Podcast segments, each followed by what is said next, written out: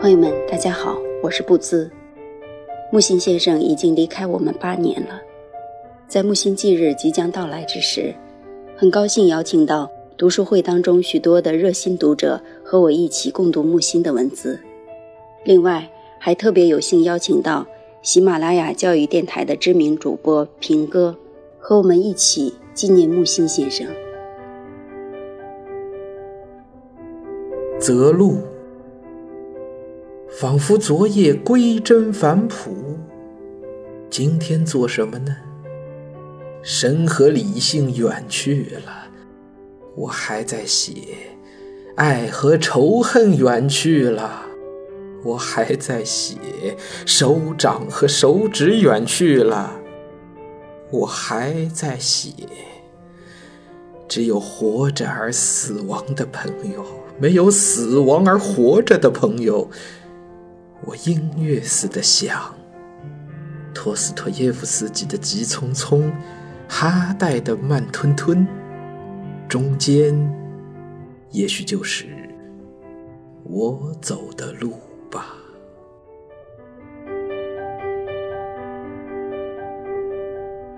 大家好，我是右手，来自陕西延安。与木心先生结缘是在高中时期翻看陈丹青老师所著《草草集》中木心先生的最后时光一文。大家好，我是桐乡乌镇的，关注木心的作品是从乌镇旅游公司总裁陈向红那里的微博上看到的。大家好，我是小川，坐标四川成都。我是二零一七年在一次当地的文化节目里认识先生的，两位川大的中文教授谈木心，我觉得很对我的脾胃，就去亚马逊买了第一套先生的文学回忆录，就此结缘。大家好，我在群里的名字叫比尔，我居住在江苏省无锡市，我大约是在二零一二年的时候。在微博上看到了陈村先生写的木心先生的那篇文章，当时就非常感兴趣，随后就到处找先生的文字看，很快就迷上了。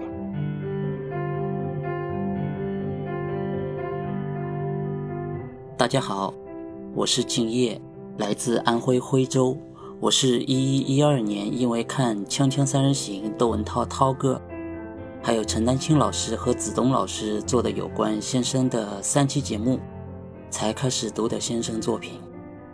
也是因为《三人行》，我才认知到我自己在先生去世之前吧，在乌镇与先生相居住毗邻不足百米距离，四年都不识先生其人。后想来，这算是我人生最大的遗憾与错过吧。诸位读者、听友好，我是木心的读者金文，至今接触先生的文字已有四年余。他的存在已是睡梦一般，却总是醒着与我警示。在二十出头的年纪，能读到先生已是幸运。倘若足够幸运，那便是能更好的不断不断自我教育。多谢那位将先生带进我生命的人，我要读下去，走下去。我是平哥，结识木星是在二零一三到一四年的时候，当时我自己正处在。人生事业各方面的一个低谷当中，读到木心的文字，当时的感觉特别的震撼，他一输了我自己的胸中快垒，所以后来我就把自己的朋友圈的签名改成了“胸中快垒，世上藏身”。可能木心也是这样一个状况吧。好，那么我来读几句给我留下很深印象的木心的文字。凡永恒伟大的爱，都要绝望一次，消失一次，一度死，才会重获爱，重新知道生命的价值。悲剧都写命运，人的反抗毫无用处。迷楼象征社会，奸囚人，人不得出，包括婚姻、法律、契约，唯一的办法是飞，飞出迷楼。艺术家、天才就是要飞，然而飞高，狂而死。但伊卡洛斯的性格，宁可飞高，宁可摔死。人是最弱的生物，竟然在地球上为王。人类文化的悲哀是流俗的一传，高雅的失传。有人会捞得的，就是沉了，将来有人会捞起来的，只要不碎就好。吃吧，不要想了。吃完了，进仓来喝热茶。这种事以后多着呢。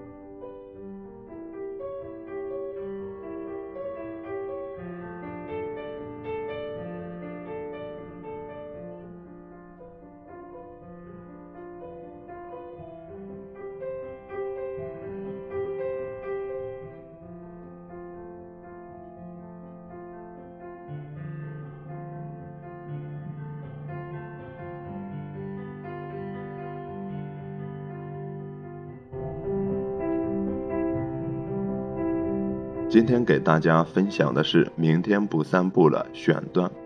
上横街买烟，即点一支。对面直路两旁的矮树已缀满油亮的新叶，这边的大树枝条仍是灰褐色的，亮来也密布芽蕾，有待绽肥了才能绿意。想走过去，继而回来了。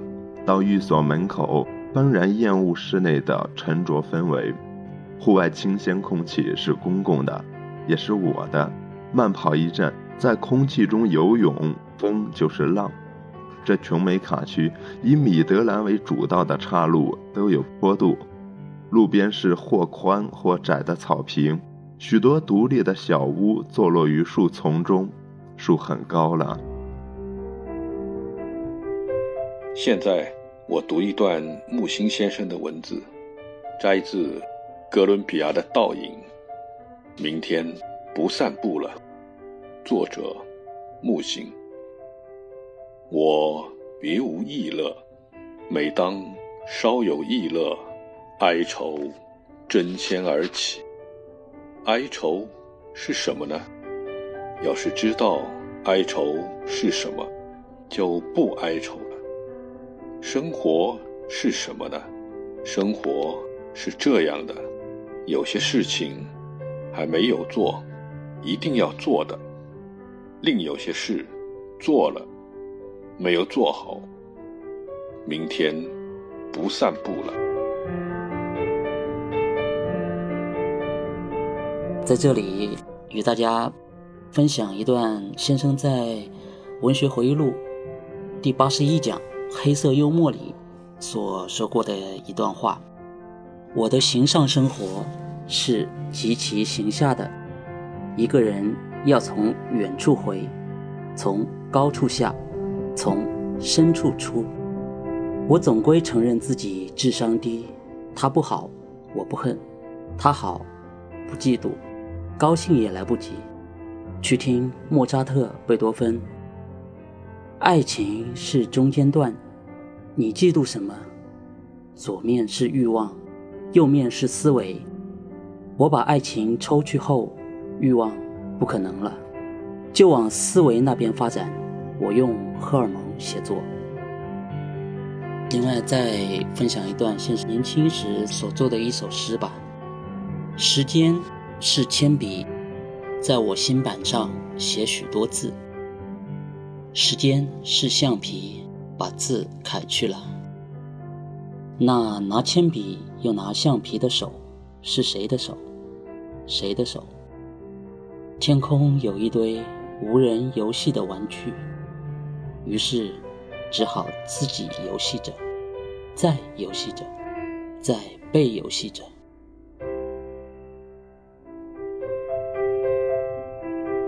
读木心文学回忆录节选，人家总在乎谁在台上演，演得如何。我却注意台下是些什么人，为这些人值不值得演。因此，我始终难成为演员。无论由谁看，都愿上台演。我不做这样的演员的看客。无论由谁演，都愿在台下看。我不会对这样的观众演出。找到了我愿意看的演员，而找不到与我同看的人，观众席空着。所以那位演员不登台，所以我又成不了他的看客。这便是我的有神论及我的无神论两者之间的酸楚关系。二零一九年十二月一日，木星周年祭之前。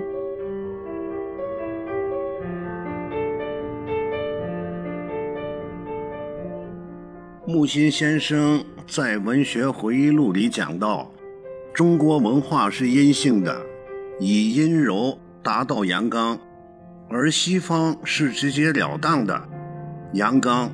耶和华、丘比特、宙斯是西方至高的神，中国人的始祖和保护神则是女娲、王母娘娘、妈祖、观世音菩萨。所以说，木心先生对于文学以及世界的理解，我觉得是十分深刻的，令人赞叹的。我为大家读一段《数理之王》里面的文字：两种文化，我认为通透而深刻。两种文化，听命于组织而阿谀奉承的文化是 B 文化；调笑大众、俏成俏散的文化是 G 文化。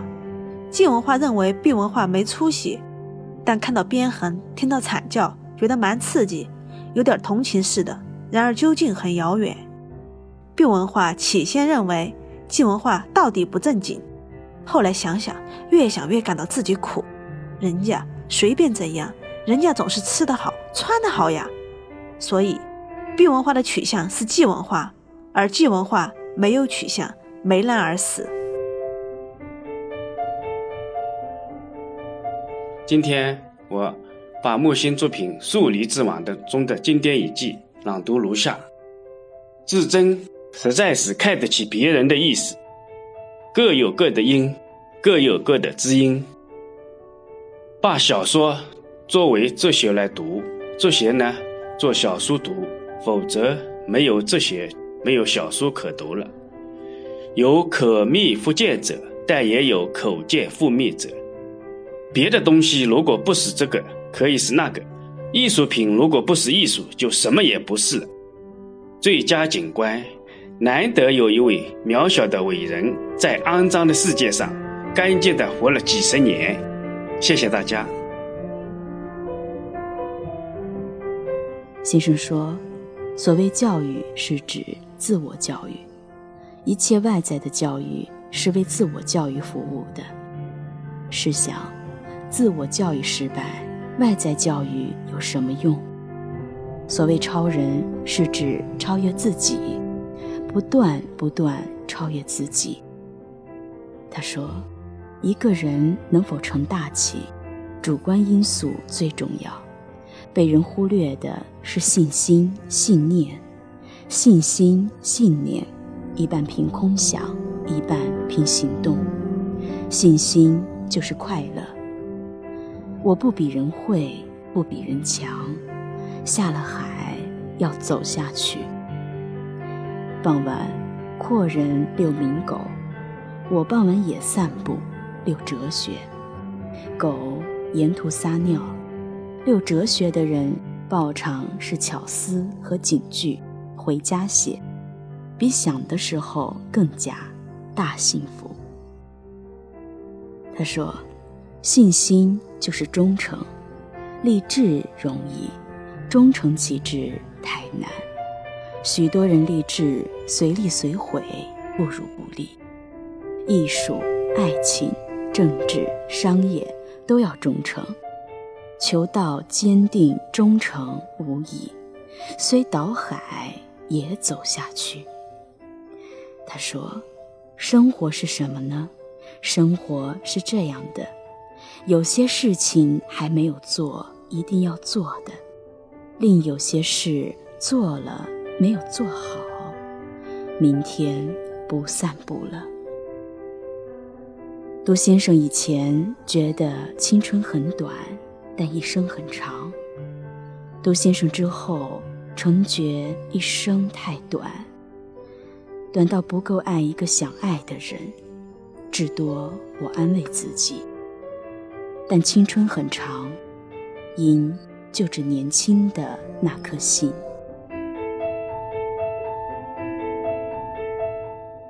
每次珍重，道再见。昨晚我悄悄动去，待你察觉我已走了，其顺永别之感。你会猜知我在后悔，你猜知了，我的后悔便终止。有无悔向你行来，不成文的肌肤之亲，太可能毁掉你金字塔内的我。静月已还，景明迷茫，昼浓昼淡的悲喜交替。废园中枇杷花药性的甜香，严静夕阳之美，以及我爱你。明知站在深渊边，一旦你病我气我，也是服了的。不能爱，能思念。人被思念时，知或不知，已在思念者的怀里。四种置顶的你啊，安息日，小径独步，枯枝刺满蓝空，树下一滩一滩残雪，滋润的寒风拂面。真愿永生走下去，什么也没有，就只我爱你。山势啊，缓缓降息。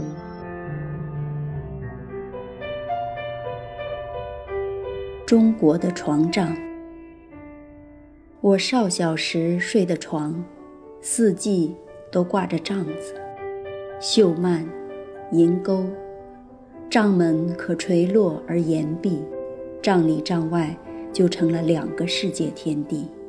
这样的分隔。有时是一静，有时是懊恼。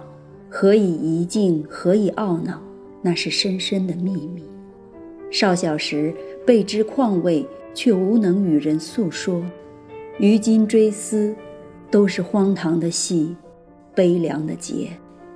一个人被拉进帐中，就成了另一个人；两个人同入一帐，就能化怨为恩。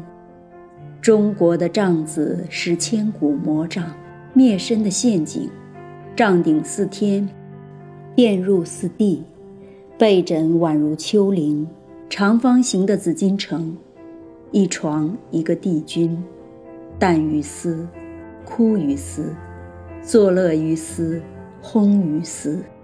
中国的床阴沉沉，一张床，就是一个中国。